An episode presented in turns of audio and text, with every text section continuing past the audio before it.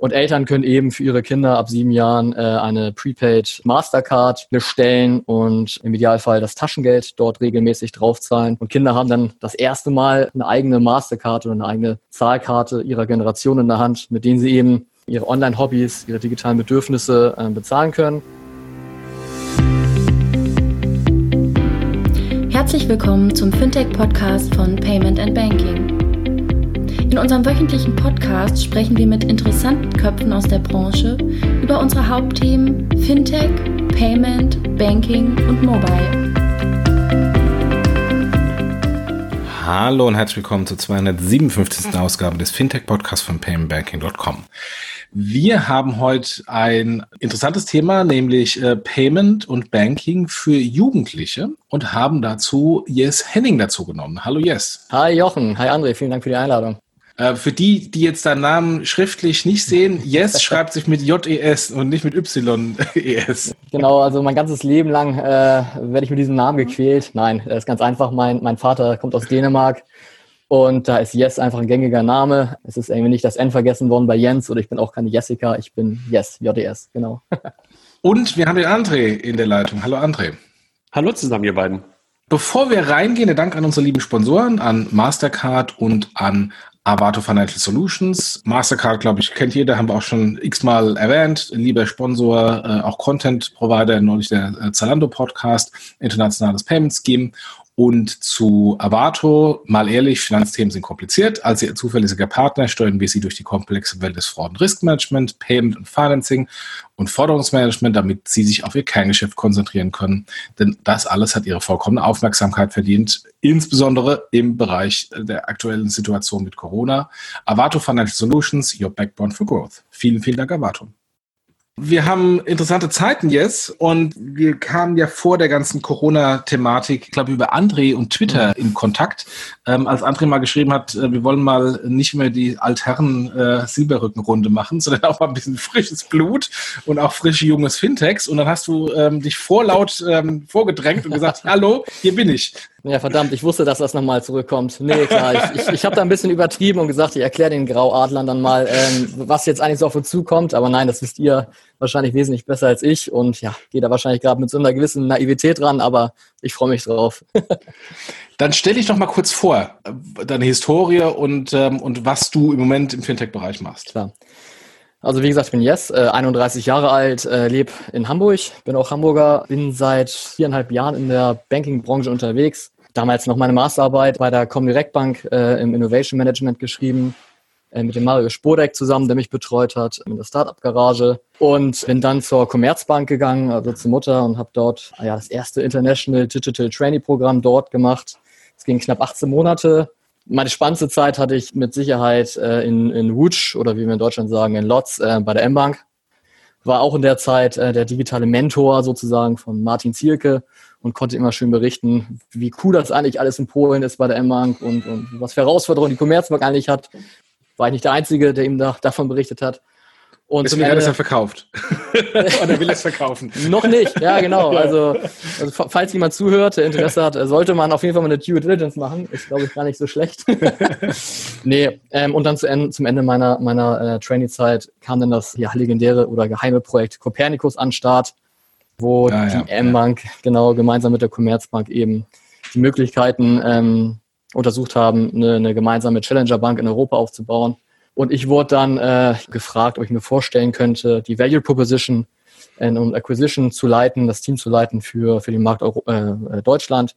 Das habe ich dann neun Monate gemacht, aus Polen heraus. Das Projekt äh, wurde dann leider am Ende eingestellt, äh, aber ich habe für mich sehr viel mitgenommen ähm, über unsere zukünftige Zielgruppe, unsere zukünftigen Bankkunden, über das ganze Thema Teenager Banking und habe das seitdem auch nicht mehr so wirklich aus dem Kopf bekommen. Ähm, nach meiner Zeit bei Copernicus war irgendwie meine Koba-Zeit auch vorbei, bin dann zu zu JP Morgan gegangen, ähm, äh, war dort äh, in der Strategieabteilung fürs Retail Banking in London.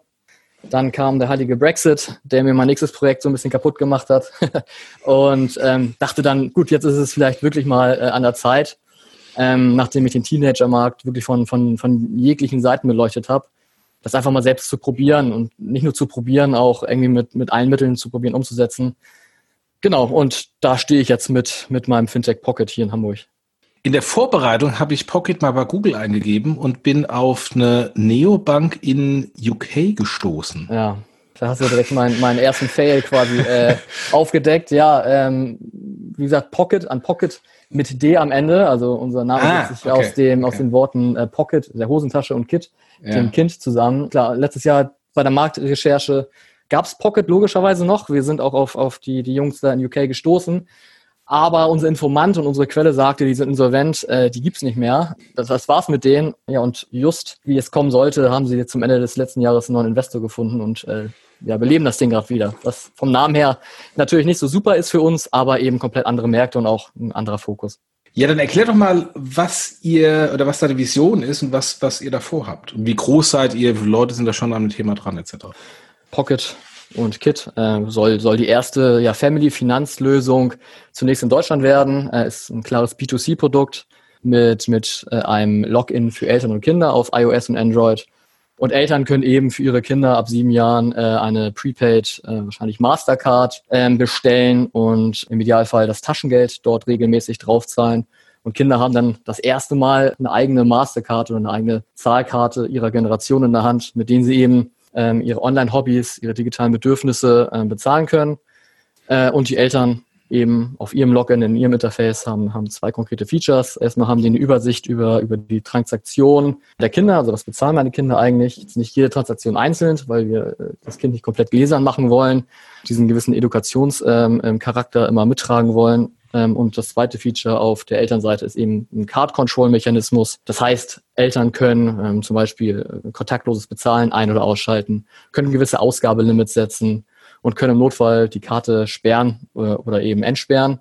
Ja, und die Kinder auf ihrer Seite im ihren Interface haben eben erstmal eine Übersicht, einen ganz schlichten PFM über Ein- und Ausgaben. Es gibt tatsächlich nur vier Kategorien in diesem PFM, also einfach und verständlich und haben als zweites Feature ja, so, so eine eigene Wunschlistfunktion, wo sie manuell Wünsche hinzufügen können und wir, wir quasi zeigen, wie man diese Sparziele erreichen kann, beziehungsweise wie viel sie schon gespart haben. Das Team, wir sind fünf Leute, die Vollzeit darauf arbeiten, oder ich mache das Produkt. Dann haben wir noch mal einen Mitgründer Max, ähm, der kommt aus dem Bereich Marketing und Branding.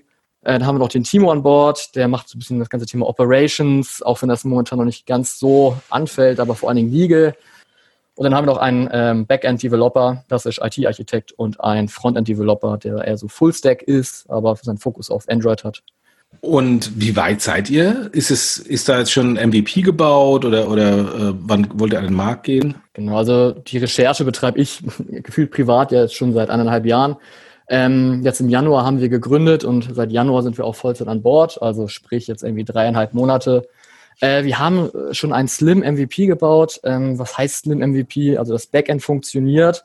Ähm, wir haben auch schon mit unserem Banking as a Service Partner so die ersten Dinge ausprobiert, ob sie funktionieren. Finanziell werden wir von der IFB äh, Bank Hamburg gefördert. Das ist die Investitions- und Förderbank Hamburg mit ihrem Programm Inno Founders, ähm, die eben Technologie-Startups ähm, und deren und die Gehälter der Gründer im, im ersten Schritt bezahlt. Und da stehen wir gerade und ja, wir, wir sind gerade dabei, unsere, unsere Pre-Seed-Funding-Runde, wenn man es so nennen möchte, vorzubereiten, wo wir vor allem irgendwie Business Angels, gegebenenfalls auch VCs ansprechen möchten, gemeinsam äh, Pocket umzusetzen und nicht irgendwie Revolut jetzt dem Markt zu überlassen, die ja vorgestern in UK mit einem sehr ähnlichen Produkt gestartet sind. Und Ihr seid ja dann, also das, wenn ich das so verstehe, ist es äh, eigentlich die alte Value Proposition von N26, mit der sie eigentlich mal gestartet sind, ja, also dieses PayPayer. Also letztendlich Jugendkarte mit dem, mit dem Konto und äh, Elternzugang. Genau, äh, es ist relativ ähnlich zu äh, N, N26 damals mit Papaya. Ähm, nur N26 hatte damals einfach den Nachteil, dass es regulatorisch überhaupt noch nicht die Voraussetzung gab. Mittlerweile ähm, durch, durch Banking as a Service Partner, durch das äh, neue Geldwäschegesetz oder auch den Taschengeldparagraphen haben wir da auch eine ein andere Voraussetzung äh, und auch das ganze Thema, äh, wie bezahlen Jugendliche eigentlich heute online ihre Hobbys und ihre Bedürfnisse. Beispiel ist ganz klassisch. Ich bin damals, also ich bin 31, ich bin damals zum Mediamarkt regelmäßig gelaufen und habe mir mein, mein FIFA gekauft, die CD dann in die Playstation gesteckt und losgedaddelt. Äh, Jugendliche heute äh, äh, setzen sich an, an ihre Playstation, gehen in den Playstation Network und, und laden sich FIFA runter und müssen dann erstmal für das Spiel bezahlen. Und wenn sie dann irgendwelche Add-ons nutzen möchten, müssen sie wieder bezahlen. Ja, und welche Zahlungsmodalitäten gibt's dort? Äh, mittlerweile überwiegend äh, PayPal und Kreditkarte. Ähm, und was tatsächlich die wenigsten wissen, PayPal darf man in Deutschland erst, äh, Jochen, du weißt das, ja. ab 18 benutzen. und klar, Kreditkarten auch, also die klassischen Kreditkarten. Natürlich gibt es auch Produkte für Jugendliche, ja. aber das benutzen halt die wenigsten. Äh, auch wenn es vielleicht möglicherweise den einen oder anderen gar nicht so sehr interessiert äh, oder dass er eher langweilig ist, aber trotzdem äh, das regulatorische Dreieck, was du gerade erwähnt hast, Kannst du uns dazu mal ein bisschen mehr, ein bisschen mehr sagen? Also auch gerade, was du meinst mit Taschengeldparagraphen im Zusammenspiel mit Banking as a Service und, und, und dergleichen. Also wie ihr euch aufstellt, ähm, weil ihr macht ja, ihr, ihr spielt Bank, ohne Bank zu sein und vielleicht kannst du uns ein bisschen was zu sagen. Genau, wir fahren den klassischen Ansatz, dass wir ähm, ja, als modernes, als, ich sag mal, äh, äh, agiles Fintech im Prinzip das, das Frontend bauen. Ähm, wir arbeiten mit verschiedenen, Mi verschiedenen Microservices, also von Google, und nutzen eben äh, einen Banking as a Service Partner. Also ich glaube, das kann ich, kann ich schon verraten. Wir, wir äh, sprechen da zumindest mit der Wirecard, äh, über die wir eben das ganze Banking as a Service Konstrukt nutzen. Jetzt auf dieses Dreigespann der Regulatorik zu sprechen zu kommen, da haben wir eben einmal unseren Banking as a Service Partner, potenziell die Wirecard, die uns quasi den ganzen Banking Service abnimmt. Dann haben wir äh, das Geldwäschegesetz, was uns erstmal ermöglicht, dass man Prepaid-Karten ein, bis zu einem gewissen Ausgabelimit in Deutschland quasi ohne KYC, also ohne Identifikationsaufwand abschließen kann, was auch ein großer USP von uns ist. Und ähm, eben den Taschengeldparagraph, äh, diesen, diesen klassischen Paragraph, ich glaube 110 BGB, der besagt, dass äh, Kinder ab sieben Jahren äh, vollwertige Geschäfte tätigen dürfen, wenn es eben äh, im Rahmen einer gewissen Taschengeldspannweite liegt. Und was bedeutet das? Also bis zu welchem Betrag ähm, sind diese Sachen möglich? Es gibt, also speziell jetzt auch äh, mit dem, mit dem Geldwäschegesetz, Prepaid-Karten in Deutschland, die ein Ausgabelimit äh, Volumen von 150 Euro äh, im Monat eben nicht überschreiten, können komplett ohne KYC abgeschlossen werden. Und da ist es auch gar kein Problem, dass die Eltern äh, eine Vollmacht für die Kinder ausstellen, dass die Kinder das eben ab, ab sieben Jahren nutzen dürfen. Zunächst denkt man wahrscheinlich, 150 Euro ist jetzt nicht die Welt. Ähm, damit kann man ja kaum was erledigen. Aber ich glaube, unsere Zielgruppe, wenn man wirklich ganz jung schaut, äh, zwischen sieben, ähm, die wahrscheinlich noch gar nicht so den Need dafür haben, äh, mal von 10 bis, bis 13, 14, kommen mit diesen 150 Euro äh, nach unserer äh, Marktrecherche super aus. So, das ist für uns auch ein super, super Einstiegsprodukt eben. Ja. Das, das heißt, ich kann bis zum maximalen Betrag von 150 Euro das dann aufladen. Man, genau, bis, bis 150 Euro im Monat kann diese Karte aufgeladen werden und man darf nicht mehr als 150 Euro im Monat damit ausgeben. Das heißt also, wenn ich jetzt irgendwie, das Kind ist Teenagerkind und will irgendwie nach Frankreich oder UK in, in, äh, in Schulaustausch, ja. dann wird es schwierig mit 150 Euro. Kommt auch an, wo das Kind hin möchte und was es vorhat. nee, klar, logisch. Dann wird es schwierig. Das ist nicht der Use Case, aber da haben wir eben dann auch das Basic-Produkt, ähm, wir gehen, glaube ich, das kann ich ja auch verraten, über die luxemburgische Lizenz. Da müssten die Eltern dann eben einmal in den, den äh, Vorder-, die Vorder- und Rückseite ihres Personalausweises fotografieren und dann könnte man sofort unser sogenanntes Basic-Produkt nutzen, äh, womit man dann sofort eben eine vollwertige äh, Prepaid Mastercard nutzen kann. Ähm, und die hat dann, glaube ich, ein Ausgabelimit von, lass mich lügen, 50.000 Euro im Jahr. Ah, das, das ist spannend. Also das heißt, ja. die, die Eltern machen dann KYC und die Kinder nutzen die Karte. Ganz genau. Genau, also ah. äh, die Eltern können dann eben eine Vollmacht ausstellen, dass die Kinder diese Karte nutzen dürfen. Ähm, und dann haben die Kinder quasi die erste vollwertige Mastercard in ihrer Hand. Äh, das ist, wie gesagt, keine Kreditkarte, das ist eine Prepaid-Karte. Ja, und können dann loslegen. Ah, das ist spannend, weil da, ich arbeite ja schon lange, lange, lange an dem Thema Prepaid-Karten. Äh, da hat sich wohl die Welt dann auch weitergedreht. Weil früher war es so, dass dann immer der Karteninhaber äh, KYC werden musste. Da gab es dann manchmal ganz am Anfang irgendwelche Karten, die hier so im Remittance-Bereich äh, rausgegeben wurden. Das halt, hier wurde KYC gemacht, aber dann wurde die andere Karte irgendwo nach Türkei oder mhm. ähm, äh, wo auch sonst hingeschickt ähm, für den äh, Zahlungsempfänger, der dann an Geldautomat gegangen ist, sich das Geld gezogen hat. Und das wurde dann äh, äh zurückgezogen, weil äh, da das KYC desjenigen, der die Karte genutzt hat, nicht ausreichte. Und äh, aber wenn das, das ist spannend, dass es jetzt in dem Fall dann doch geht. Ah. Was, was sind sozusagen sonst noch so Gedanken, warum du glaubst, dass die Zielgruppe ab, ab siebenjähriger Kinder euch braucht und warum ja. die Eltern euch brauchen? Da gibt es viele Punkte, wo wir, wo wir einsteigen könnten. Ähm, wir haben zum Beispiel gerade letzte Woche mit Apinio, mit denen haben wir 508 Teenager befragt äh, im Alter zwischen 16 und 18 ähm, weil wir genau die Fragen klären wollten. Ähm, ich, gleich kommt die Frage, warum 16 bis 18? Du hast irgendwas von 7 erzählt. Äh, da gehe ich gleich drauf ein. Erstmal die 16- bis 18-Jährigen haben dann tatsächlich gesagt, ja, wir haben wirklich den Pain, dass zum Beispiel Mädchen ähm, Dagi B bei Instagram folgen und ihre neue Halskette so toll finden, die es nur im Dagi B-Shop gibt. Aber Mama findet es überhaupt nicht toll, ähm, dass, dass äh, ich mir Dagi B-Schmuck kaufe. Und das würde ich gern selbst tun mit meinem Taschengeld, aber ich brauche eben PayPal oder Kreditkarte. Ähm, ich habe nämlich keine Lust, irgendwie meine äh, Lastschrift zu nutzen. Ich kenne mich nicht mit aus. So, das ist ein Use Case, den wir zu häufig gehört haben. Also Jugendliche möchten was kaufen und die Eltern sollen es nicht unbedingt mitbekommen. Äh, und andere Use Cases sind eben, ich glaube, 14 Prozent der Jugendlichen haben gesagt, äh, dass sie wirklich selbstständig ihre digitalen Hobbys, Hobbys und Bedürfnisse zahlen.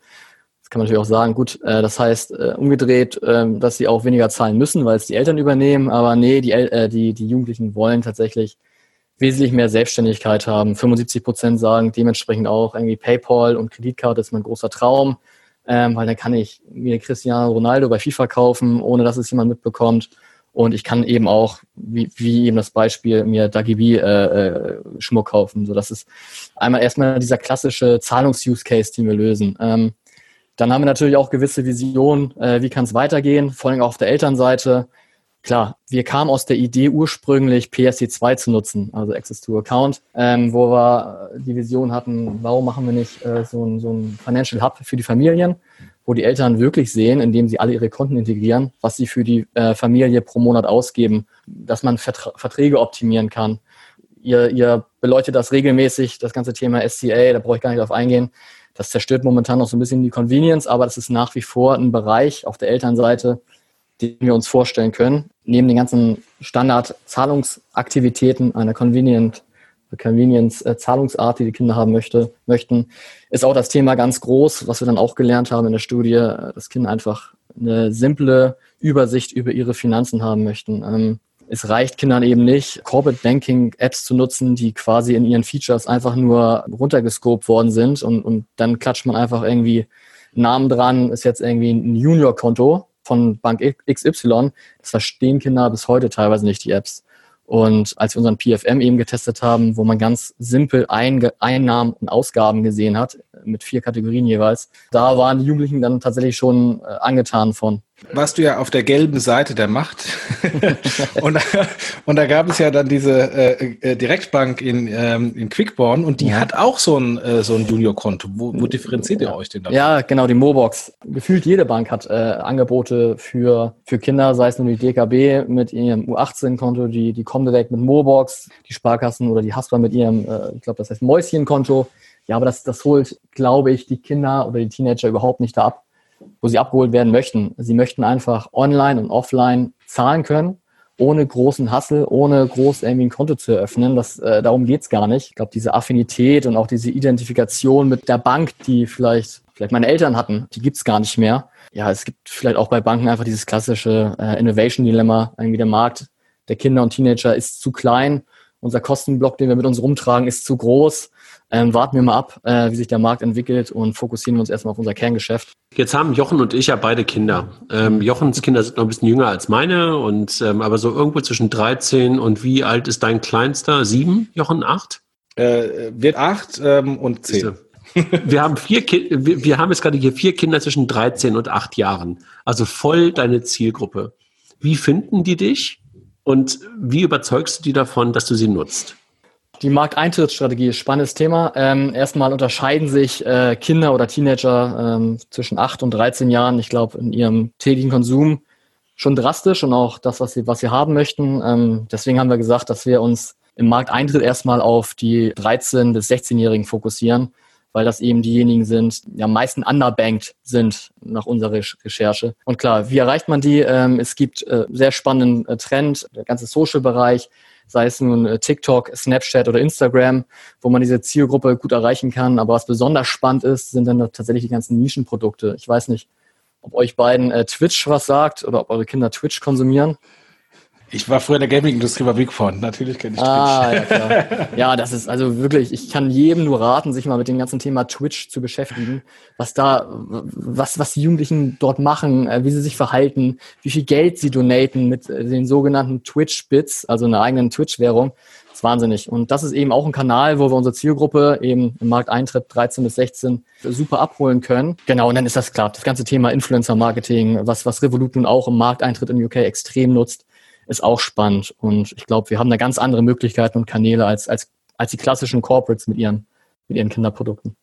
Aber sind nicht die Eltern diejenigen, die du überzeugen musst? Ja, also wenn die auch den KFC ja. komplett machen müssen. Also ich verstehe, dass du sagst, ähm, ich gehe auf TikTok und, und, und auf Insta und auf Snap mhm. ähm, und versuchst dann da die Kinder zu erreichen und denen zu erzählen, dass sie das brauchen. Aber ja. was ich gerade sagte, Jochen und ich haben ja beide Kinder, die können ja nicht selber das ganze Ding machen, sondern sie brauchen uns ja noch dafür. Ja, da bin ich super ehrlich. Ähm, das ist genau der Punkt, den du ansprichst. Das ist ein Punkt, da diskutieren wir im Team gefühlt jeden Tag drüber und wir sprechen momentan auch mit relativ vielen Marketingagenturen oder Agenturen, die uns eben beim Markteintritt unterstützen möchten. Und das genau die Thematik äh, tritt jederzeit wieder auf. Und äh, wir definieren das momentan so. Ich mit 15 habe extrem gerne Counter-Strike gespielt und Battlefield, also so, so Shooter-Games. Und ich habe das damals bei meinen Eltern pitchen müssen. So Mama irgendwie, alle daddeln in der Schule Counter-Strike und alle machen LAN-Partys und kommen da mit ihren Kisten an. Ich will das auch. Guck dir mal Counter-Strike an. Das ist doch gar nicht so ein Ballerspiel. Das hat auch viel mit Nachdenken zu tun. und unsere Hypothese ist eben auch, wenn wir ähm, unsere Zielgruppe, also die User, wir definieren eben die Kinder, unsere Zielgruppe, die Kinder als User und die Eltern als Kunde. Wenn wir die User mit unserem Produkt abholen, auch wenn es erstmal nicht sexy ist, weil es irgendwie um Banking geht und um Finanzen, aber den Kindern dann eben zeigen, was für Möglichkeiten sie haben, wie selbstständig sie sein können, auch was für einen edukativen Charakter das hat und die, die Kinder überzeugt sind von dem Produkt, dann sind wir auch sicher, dass wir die, die Eltern als Kunden gewinnen können. Also ich kann das bestätigen von meinen Kindern, als die ähm, irgendwann ein Bankkonto brauchten. Die sind zur äh, lokalen Volks- und Raiffeisenbank bei uns in der Straße gegangen. Aus dem einen Grund, weil ich habe gesagt, ihr könnt, ihr könnt bei der äh, Commerzbank machen, ihr könnt es bei der Sparkasse machen und bei der ähm, bei der lokalen VR-Bank, entscheidet euch. Und der einzige Grund, warum es dann die VR-Bank geworden ist, war, ähm, da gab es auf das Sparen äh, so, so ein Bonusheftchen mit Stempeln. Und wenn man da irgendwie keine Ahnung, wie viel Stempel hat, äh, bekommt man dann ein Lego-Set. das, war, das war der Treiber. Das ist natürlich jetzt noch eine andere Zielgruppe im Vergleich zu Counter-Strike. aber, ähm, aber äh, am Ende des Tages muss, muss der Wurm dem, dem Fisch schmecken und nicht äh, dem, dem Angler. Und letztendlich äh, gehen die dann zu den Eltern und sagen, ich will, ich will da das Ding, weil die lokale Volksbank ist mir auch zu langweilig am Ende des Tages wahrscheinlich. Ja. Wie hältst du die Kunden danach, Yes? Also ich meine, äh, mag sein, dass, ähm, dass, dass der Fisch sozusagen dann den Angler überzeugt. Das ist ja gerade das Bild. Ähm, und wie, wie schaffst du das denn dann dauerhaft, dass der Fisch auch zum Angler wird? nee, spannende Frage. Klar, ähm, wie, wie denken wir eigentlich den Customer Lifecycle Value? Das ist natürlich super uninteressant, wenn wir den Kunden mit 13 gewinnen und mit 17 oder 18, wenn er vielleicht seinen ersten life-changing Moment hat, anfängt zu studieren oder eine Ausbildung zu machen, wenn wir dann wieder verlieren, dann haben wir wahrscheinlich eher Geld verloren als gewonnen. Aber das ist genau der Punkt, weshalb wir ähm, nicht nur mit einem Produkt anfangen möchten, eben mit diesem Light-Produkt ohne KYC, sondern direkt auch über ein Basic und auch ein Premium-Produkt nachdenken, wo wir sagen, wenn wir den User, den Kunden ähm, frühestmöglich einfangen und ihn einfach überzeugen, dass er eine, eine Zahlkarte in der Hand hält, mit denen er wirklich online und offline an jeder Mastercard-Akzeptanzstelle bezahlen kann und es einfach funktioniert und er einfach eine simple Übersicht hat, Warum sollte er dann ähm, irgendwann ausscheiden und, und sagen, ich gehe jetzt äh, zum Beispiel zur Sparkasse? Ähm, dann bieten wir ihm eben die Chance und die Möglichkeit äh, und er kann mit 18 eben auf Basic oder eben auf Premium upgraden und dann sind wir perspektivisch oder hoffentlich auch so weit, äh, dass wir sagen, wir haben auch Value-Added Services, wir haben vielleicht Versicherungsplattform, wo du irgendwie auch deine Auslandsversicherung ähm, on demand äh, buchen kannst. Wir haben vielleicht einen BAföG-Assistenten, der dir dabei hilft, wenn du anfängst zu studieren, deinen BAföG-Antrag auszufüllen. Wir haben vielleicht äh, eine Möglichkeit, deinen ersten Studentenkredit Kredit über uns ähm, ähm, abzuschließen. Also klar, da denken wir den Customer Lifecycle natürlich auch, auch über die 18 Jahre hinaus. Äh, häufig, wenn wir, wenn wir Podcasts machen mit äh, neuen Geschäftsmodellen, äh, kommt dann von den Etablierten immer die böse Frage, äh, alles schön gut und ist alles nur VC finanziert, wie verdienen die denn Geld? das ist bei euch noch stärker, weil die Zielgruppe ist zwar vermutlich später sehr attraktiv, wenn sie irgendwann mal Geld verdient, selbst Geld verdient. Ähm, aber solange das noch nicht der Fall ist, ähm, sind die natürlich nicht so sehr liquide. Das heißt, es ist schwierig, die zu monetarisieren. Wie ist denn euer Geschäftsmodell und wie ist denn eure Monetarisierungsstrategie? Ja, da sind wir auch super transparent. Ähm, jedes unserer Produkte hat ist eben ein Subscription-based äh, Model, also eben ein Abo-Produkt. Wie das Pricing genau aussieht, ähm, da kann ich jetzt noch nichts konkret zu sagen. Das hängt auch von unserer Funding-Runde ab. Das hängt von, von äh, unserem Banking-Partner ab, wie wir uns da am Ende auch einigen. Ähm, aber ich sag mal, dieses Leitprodukt, das wird irgendwie um ein Euro pro Monat kosten auf der Elternseite, sodass wir eben perspektivisch mit der richtigen Skalierung relativ schnell zumindest unsere Kosten decken können. Und die Basic- und Premium-Funktion logischerweise werden äh, je nach Umfang äh, mehr kosten. Also Basic wird dann vielleicht 1, 2 Euro mehr kosten und, und Premium dann nochmal 1, 2 Euro mehr. Äh, da gibt es sicherlich auch vielleicht eine, eine Einmalzahlung, um die physische Karte zu verschicken und auch zu erstellen.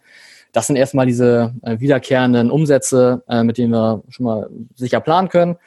Und dann gibt es natürlich auch das ganze Thema Affiliate, speziell auf der Elternseite oder nur auf der, auf der Elternseite zunächst, ähm, wo wir es auch ermöglichen möchten, ähm, Banken oder anderen Partnern familiengerechte Werbung zu schalten. Ähm, genau, das ist eben, eben auch eine Möglichkeit.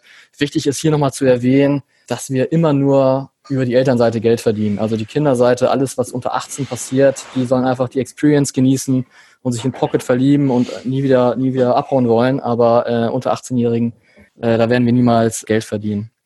Ich hatte ja, als ich bei, bei BigPoint noch war und da Payments gemanagt habe, ja dieses Riesenproblem äh, gehabt, dass äh, die oder Teile meiner Zielgruppe äh, von, von Teile meiner Spiele äh, Jugendliche waren, ähm, die natürlich schwer Zugang haben, äh, bekommen haben zu Zahlmethoden. Also das Thema mhm. unter 18 Pay, mit PayPal, äh, Kreditkarten, Prepaid, Kreditkarten waren noch nicht so stark verbreitet wie heute. Die haben primär mit Carrier Billing bezahlt, also mit ihrem mhm. Prepaid Handy, ähm, was für mich äh, jedes Mal ein Arm und ein Bein an Payment-Kosten äh, mit sich gebracht hat. Also teilweise 40, 50, teilweise 60 Prozent des Umsatzes. Ja, bei 95 Prozent Marge ist es ja. Ja, trotzdem. äh, wenn ich, wenn ich, wenn ich äh, zwei Prozent für PayPal bezahlen kann, dann tut's mir halt das auch weh, wenn ich 60 Prozent an, an die Vodafone bezahlen muss. ähm, aber du hast prinzipiell recht, ja. Ähm, aber insofern aus, aus diesem Problem, das Problem damals sehend, ähm, habe ich damals sogar auch mal überlegt, äh, in den Bereichen ein Startup zu gründen. Ähm, und ich bin eher gekommen ähm, vom, vom Online-Payment, weil gesagt habe, naja gut, die, die, die Jugendlichen sind gar nicht mehr so sehr äh, stationär unterwegs, sondern eher online. Ähm, und, und PayPal hat genau das Problem, äh, dass es unter 18 nicht geht. Also lass uns doch irgendwie so eine Art PayPal-Klon für unter 18-Jährige gründen. Es gab damals auch ein, ein Startup in den USA, die an der Börse sogar waren, äh, Virtual Piggy, die das gemacht haben, also quasi eine Online-Payment-Akzeptanz mit Karte dann on top für die POS-Nutzung. Warum habt ihr euch insofern für ausschließlich die Karte entschieden und nicht äh, für eine, für eine Online-Akzeptanz. Mhm. Also da, da, da leben die ja online. Ja. Ähm, unsere Prepaid Mastercard ist natürlich nicht nur physisch, äh, sondern sie ist mit Abschluss quasi sofort virtuell nutzbar. Und da haben wir auch die Möglichkeit, eine sogenannte Disposable ähm, ähm, Credit Card, also eine, eine Einmal-Kreditkartennummer zu erstellen, die die Kinder dann eben ähm, auch für ihre Gaming-Aktivitäten zum Beispiel nutzen können. Und die Kreditkartennummer ist somit quasi äh, jederzeit abrufbar auf dem Handy. Und ähm, wir glauben einfach, dass dieses Second Screening, also ich dattel vielleicht an der Konsole und habe äh, in der rechten Hand immer mein Handy, um, um mich erstmal immer mit meinen Kumpels auszutauschen, eben auch die Möglichkeit bietet, diese einmalige Kreditkartennummer eben zu erstellen, um dann eben auch online zu bezahlen, wenn es nötig ist. Gut, die Akzeptanzinfrastruktur heute ist ja auch dann wieder ja. ein bisschen weiter als damals. Aber sag mal, ähm, wenn ich wenn ich darüber nachdenke, äh, hast du Vorbilder? Also Virtual Picky hat Jochen gerade schon gesagt. Gibt es mhm. irgendwas? Also Papaya haben wir gerade auch schon genannt. Die Mobox haben wir auch schon genannt. Aber gibt es für dich irgendwie noch so andere Vorbilder, die du, die du siehst? Das ist die eine Frage. Und die, die sich so ein bisschen daran anschließt. Wer ist denn dein größter Competitor? Vor wem hast du, hast du Schiss? N N26 hat mich in dieser Branche sozialisiert. Ich bin seit viereinhalb Jahren in der Branche und ich kenne seit viereinhalb Jahren das, das Thema N26 und, und wie sie alles in der, in der Szene irgendwie äh, hinterfragen und, und auch aufwecken. Also wir können, glaube ich, N26 mega, mega dankbar sein, dass es sie gibt. Auch Revolut, die du genannt hast, ist auch ein Riesenvorbild, weil sie es vielleicht wesentlich bolder spielen als ein N26, wobei die mittlerweile auch sehr bold sind, äh, aber auch eine Revolut, die wirklich gefühlt keinen Stein liegen lassen, ohne da mal selbst drunter geguckt zu haben und was ausprobiert zu haben. Einfach dieser Mut und, und auch diese VC-Power dahinter, ähm, das ist das ist mega inspirierend. Challenger oder Herausforderer, die wir haben, sehen wir im deutschen Markt äh, so, und ich weiß, äh, sollte ich niemals beim Pitch sagen, ähm, sehen wir so, aber erstmal nicht. Spannend ist, sich vielleicht mal anzuschauen, äh, ist, ist GoHenry heißen die äh, aus UK. GoHenry hat einen ähnlichen Ansatz wie wir. Die möchten das ganze Thema Taschengeld und Education im Finanzbereich verändern und haben, ich weiß gar nicht, ob mit Visa oder mit Mastercard, ich glaube, es ist ich glaube, das ist auch mit Mastercard eben auch so eine Prepaid-Card für, für eine junge Zielgruppe rausgebracht. Die gehen aber wesentlich mehr auf diesen Belohnungscharakter. Das heißt, wenn Kinder äh, morgens ihr Bett zusammenlegen, äh, kriegen die Eltern eine Push-Up. Irgendwie hier der, der, kleine Max hat gesagt, ja, jetzt ein Bett zusammengelegt. Dann können sie irgendwie 50 Penny überweisen. Also die kommen vielleicht gar nicht so aus diesem, ähm, wir möchten uns in dein Daily Use Case oder äh, wir möchten uns einfach in einen Tagesrhythmus integrieren aus, aus dieser Perspektive, sondern die kommen eher aus diesem Belohnungssystem. Und ähm, nochmal konkret zu werden, GoHenry ist super erfolgreich in UK, hat glaube ich mittlerweile 850.000 äh, Monthly Active User und expandieren jetzt in die USA. Und der USA ist ein wesentlich umkämpfterer Markt in dem ganzen Teenager-Banking-Bereich. Da gibt es eine Venmo, ähm, die von PayPal gebackt sind, die sich jetzt auch das Thema Teenager Banking angucken. Auch ein richtig cooles Produkt. Es gibt Greenline heißen die, die auch irgendwie über 500.000 Active User haben, auch aus dieser Taschengeldrichtung, ähnlich wie GoHenry kommen. Und in Deutschland gibt's gibt's Card, die sitzen in Frankreich, die auch noch relativ jung sind und das ganze Thema Teenager Banking ähm, auch auch sehr bold und sehr frech spielen. Also ich glaube, da, da, da kommt einiges auf uns zu. Jetzt sagst du, da, da gibt es ein paar und äh, in Deutschland gibt es aber eigentlich niemanden. Glaubst du, dass momentan einfach der deutsche Markt zu dämlich dafür ist oder, böse Frage, ist der Markt einfach zu klein und braucht das keiner? Ich glaube, der deutsche Markt ist nicht so doof. Ich glaube, es gibt sehr, sehr viele intelligente Menschen, sehr, sehr viele Visionäre, die äh, auch verschiedene Opportunitäten sehen und ich bin mir, bin mir sehr, sehr sicher, dass viele Banken über das Thema Teenager Banking und Kinderkonten regelmäßig nachdenken. Ich glaube einfach, ähm, was, was den deutschen Markt schwieriger macht als andere Märkte, ist erstmal das, das Zahlungsverhalten und auch das Kundenverhalten, dieses, dieses konservative, dieses lieber Bargeld äh, beim Bäcker als, als Karte beim Bäcker. Ich glaube, das ist ein äh, entscheidender Punkt, wobei sich das äh, mittlerweile auch wandelt. Der zweite Punkt ist, ist, ist der Markt zu klein. Ich glaube, der deutsche Markt im Vergleich zu anderen europäischen Märkten ist, ist extrem spannend. Ähm, ich glaube, wenn man hier das Thema Teenager und Jugendbanking schafft, dann schafft man es gefühlt in jedem europäischen Land. Deswegen würde ich sagen, nein, der Markt ist, ist nicht zu klein, wenn man die richtige Vision und die richtigen Ideen hat. Aber es ist definitiv härter, die Kunden vielleicht von solchen Produkten zu überzeugen als in anderen Ländern.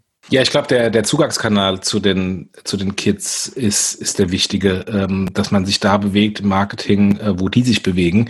Und das ist ein Thema, äh, wo die etablierten Banken aus meiner Sicht überhaupt nicht eine Kompetenz haben und, ähm, und das für die schon normal online äh, eine mhm. Riesenherausforderung ist. Und dann in den, in den ganzen Gaming-Portalen und für die und äh, Social Networks äh, bei den Influencern und Co. noch mal mehr ein großes Problem. Also von daher, ich glaube, das, das, das ist dann da, wo die, die Schlacht geschlagen wird und, ähm, und da sind zumindest die Etablierten im Moment eher blind. Ja, und vor allen Dingen, ich weiß auch nicht, ich meine, ihr beide seid wesentlich mehr Influencer als ich.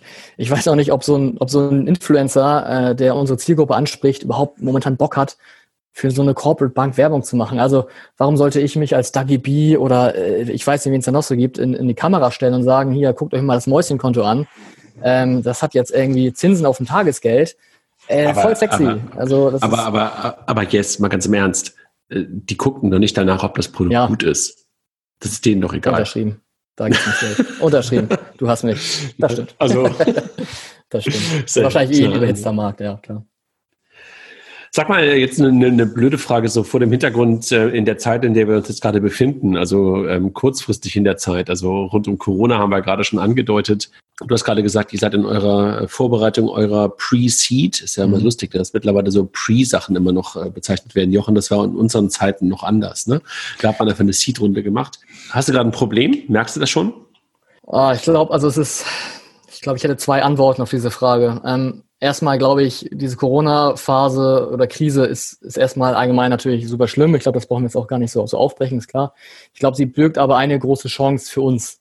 Und das, das ganze Thema Hygiene, äh, Zahlung mit Bargeld, auch wenn es widerlegt wird, ähm, dass, dass Viren übertragen werden äh, mit, mit Bargeld. Aber zumindest wird die ganze Thematik Bargeld so ein bisschen, bisschen auf, auf, den, auf den Teller gebracht und man spricht drüber. Ich glaube, das ist ein ganz, ganz minimaler Vorteil für uns in einer wirklich äh, Scheißphase. Äh, die Scheißphase zeigt sich eben darin, dass unsere ersten Gespräche mit, mit ähm, potenziellen VCs, die das äh, Produkt spannend finden, tatsächlich auf Eis gelegt sind, um es erstmal abzuwarten, ein bis zwei Monate, äh, wie sich der Markt entwickelt und vor allen Dingen auch, und was ich super finde, deren Portfoliounternehmen äh, in dieser harten Phase zu unterstützen, gegebenenfalls auch mit Liquidität. Ähm, das mindert natürlich auch das Investmentvolumen.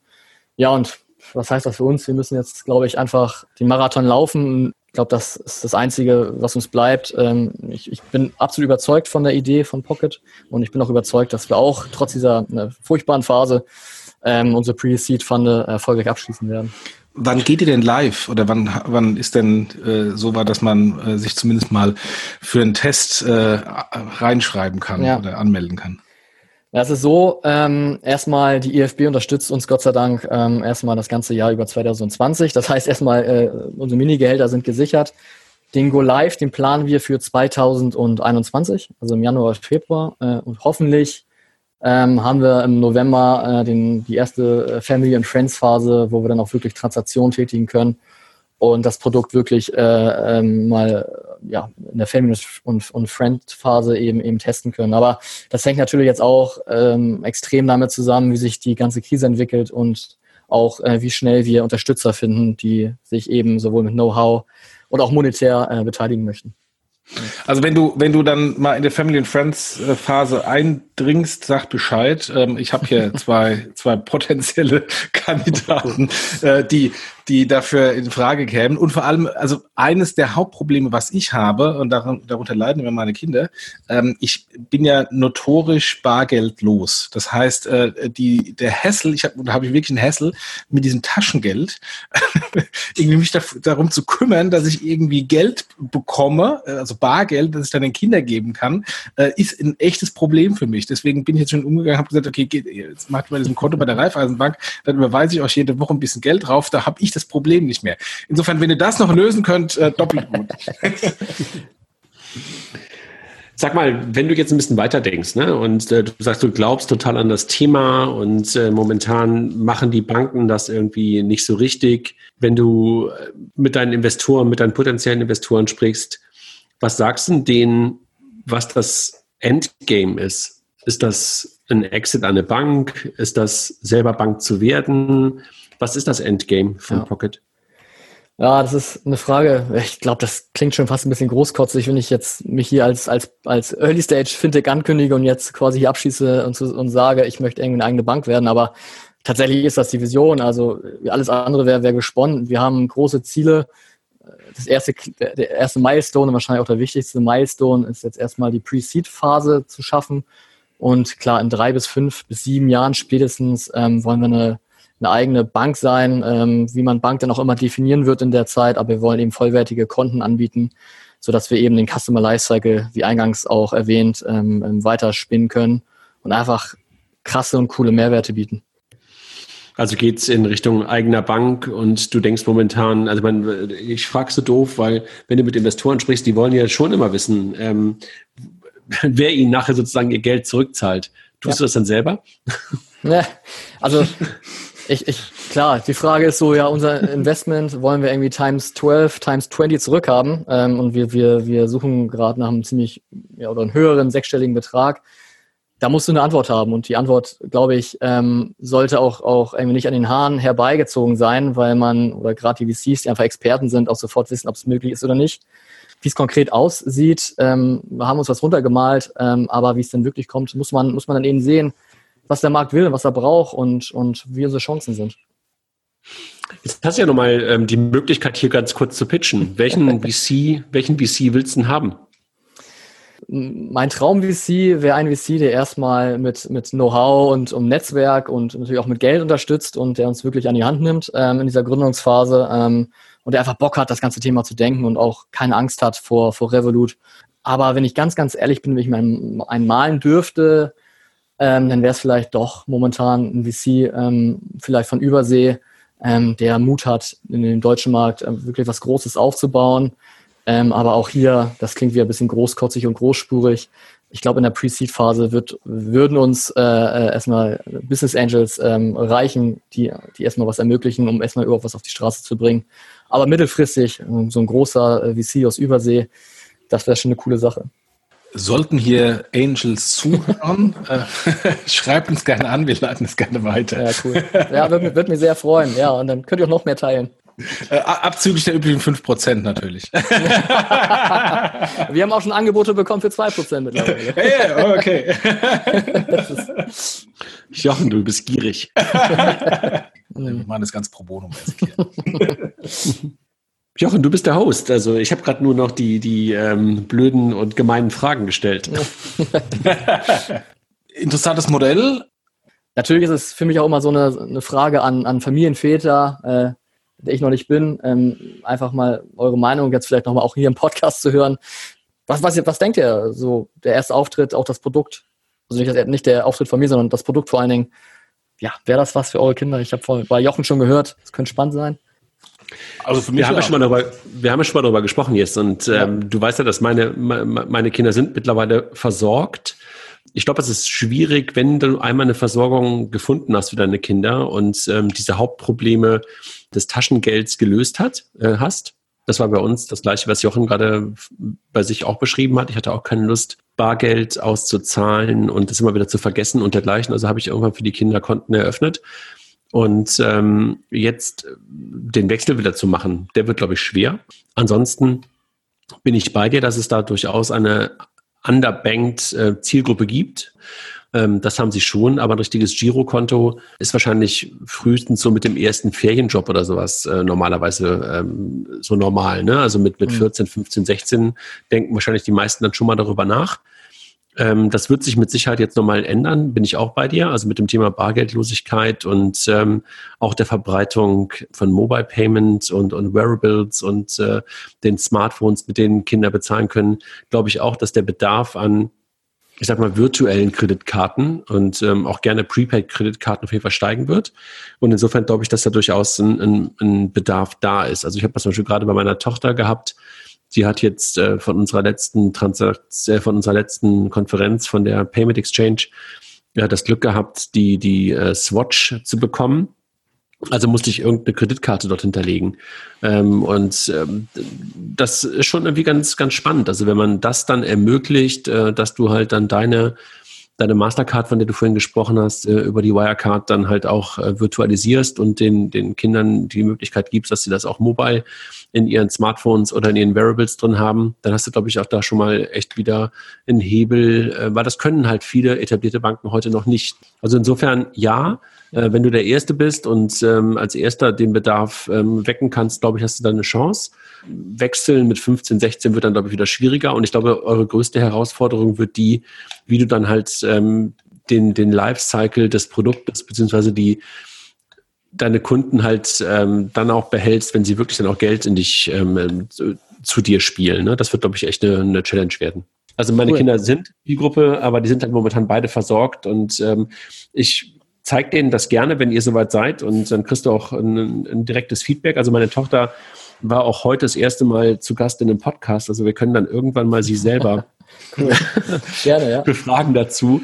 Aber sie hat heute Morgen zum Thema Homeschooling einen Podcast gegeben. Es war ganz spannend, also ähm, dann mal eine 13-Jährige im Podcast zu hören. Und äh, das können wir dann gerne mal machen, wenn euer Produkt da ist. Spannend, gerne. cool. Vielen, vielen Dank jetzt für, für die spannenden Insights. Ich drücke die Daumen, dass es funktioniert. Also wie gesagt, sobald ihr live seid, ähm, äh, gebt Bescheid. Ich habe hier, ich hab hier zwei Kinder, die noch nicht versorgt sind, äh, die es dann gerne mal testen würden. Und ähm, ja, drücke euch die Daumen, auch auf der, auf der Business Angel Suche. Also insofern, wer hier zuhört und ähm, das auch äh, ganz spannend findet, äh, äh, tretet bitte in Kontakt, äh, auch mhm. gerne über uns. Äh, wir machen gerne die Intro, damit neue Fintech-Ideen ähm, jetzt nach dem ersten Fintech-Hype auch wieder weitergefundet werden. Ähm, und, und ich finde es, also ich persönlich finde es eine sehr spannende Idee. Jochen, wem danken wir denn heute nochmal dafür? Wir bedanken uns natürlich bei unseren lieben Freunden von Mastercard ähm, und bei unseren lieben Freunden von Avato für die Unterstützung des Podcasts. Vielen, vielen Dank. Und yes, ähm, danke dir nochmal. Also auch ähm, vor allen Dingen für die Initiative und ähm, das Bolde. Ähm, ich möchte den, den alten Säcken mal erzählen, wie Banking halt sozusagen ähm, jetzt, jetzt und heute und in der Zukunft stattfindet. Und ähm, eure ganzen Sparbriefe und Aktien, die ihr euch aufgehangen habt, sind sozusagen vorbei. Also haben wir verstanden. Ja, ja, vielen Dank nochmal für die Einladung. Äh, virtuell ähm, mache ich gerne den, den großen Max. Äh, ich hoffe, wir sehen uns nicht im echten Leben.